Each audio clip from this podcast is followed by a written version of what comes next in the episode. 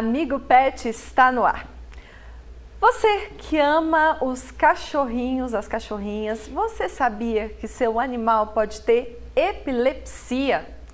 Olha, eu realmente estou muito surpresa com essa situação nos nossos pets. Por isso a gente está aqui para compartilhar todas as informações que são necessárias para que você tenha isso em mente e, obviamente, possa agir quando essa situação acontecer.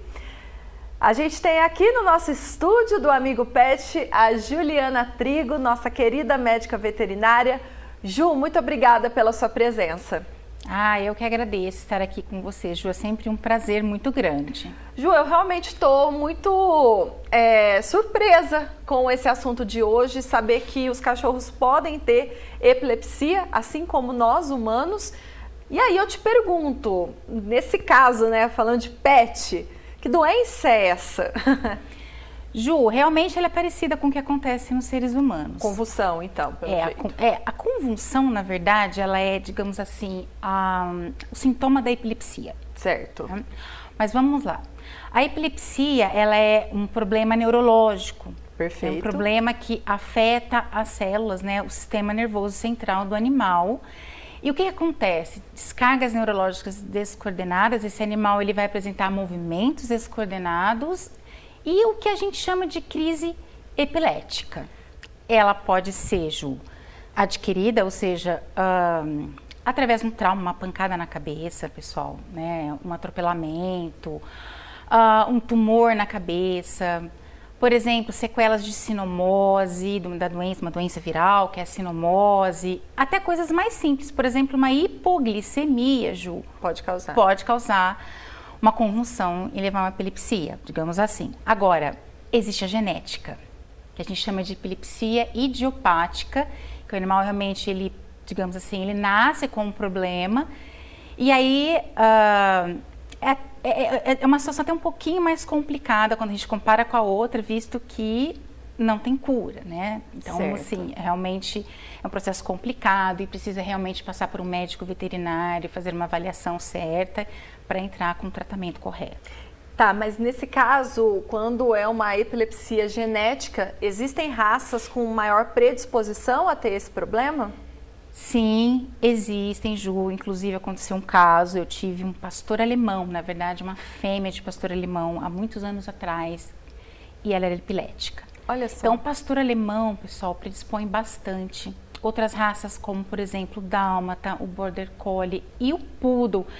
Inclusive, tem colegas que dizem que poodle e convulsão podem ser a mesma coisa, uma judiação. É, eu tenho lugar de fala nisso porque eu tive uma poodle que depois que ela teve, é, ela pariu, ela teve eclipse e depois a vida dela foi com convulsão.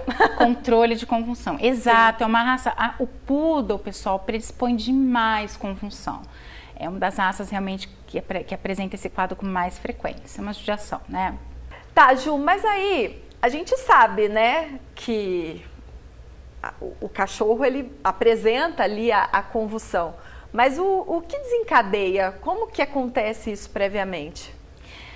Ju, é o que eu sempre comento com as pessoas. Todo mundo sabe quando está acontecendo uma convulsão. Pelo menos a maioria das pessoas, porque é muito parecido com um ser humano. Geralmente, quando um, um ser humano está convulsionando, a pessoa olha e fala, está convulsionando, certo? Perfeito. Com o cachorro, pessoal, não é diferente. Então, na verdade, a convulsão no cachorro pode vir de duas formas: a generalizada e a focal. A generalizada é aquela que todos conhecem, que o animal ele vai ter uma descarga uh, no corpo todo, uma descarga elétrica no corpo todo. Então, ele vai, na verdade, se, é, paralisar, é, cair. Nesse, nesse processo, ele pode fazer movimentos de pedalagem, ele pode bater a cabeça, ali ele pode salivar muito, ele pode defecar. Não é uma cena bonita de se ver. Sim. Isso com certeza. As pessoas assustam muito. Né? Desesperadora. As pessoas assustam muito com convulsão, Ju. E realmente não é bonito, tá, pessoal? A convulsão focal, ela acontece em uma parte do corpo desse animal. Agora, das duas maneiras, o animal ele fica inconsciente. Então, não adianta, na hora que ele está convulsionando, você tentar chamar, falar com ele. Ele não vai, ele está inconsciente naquele momento.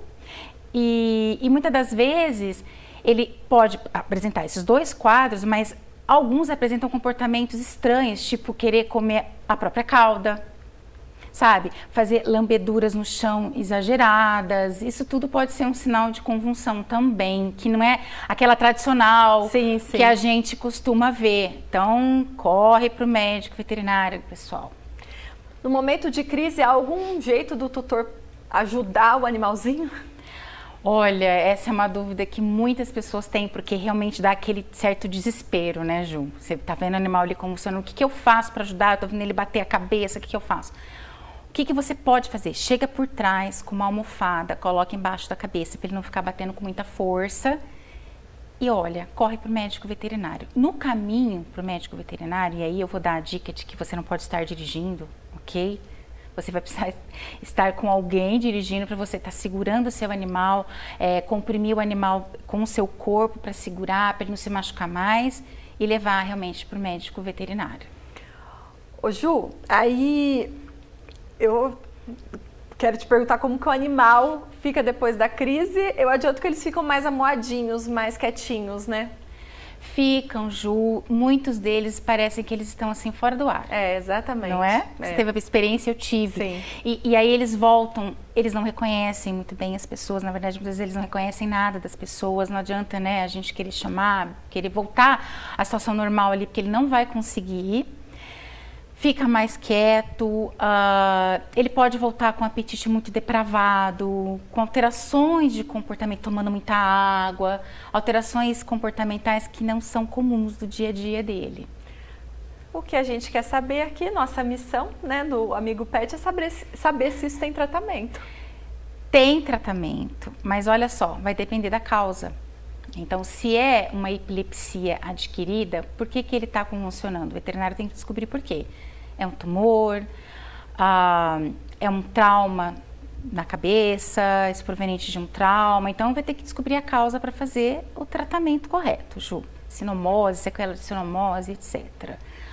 Ah, agora, idiopática, a epilepsia, que o animal nasce, a gente vai usar anticonvulsivante. Tá? E muitas das vezes, né, no outro caso, também, dependendo né, do, do problema, vai ter que eliminar a causa base e às vezes continuar com tratamento com anticonvulsivante. Então, olha, pessoal, anticonvulsivante que deve ser prescrito pelo médico veterinário. Muitas das vezes o tratamento com anticonvulsivante não elimina 100% das crises convulsivas, Ju, ok? Não tem como, mas a gente consegue um equilíbrio aí de até 80% das crises, o que já é muito bom para aquele animal ele ter qualidade de vida e, e ficar bem, né? Conviver com a família e tudo mais.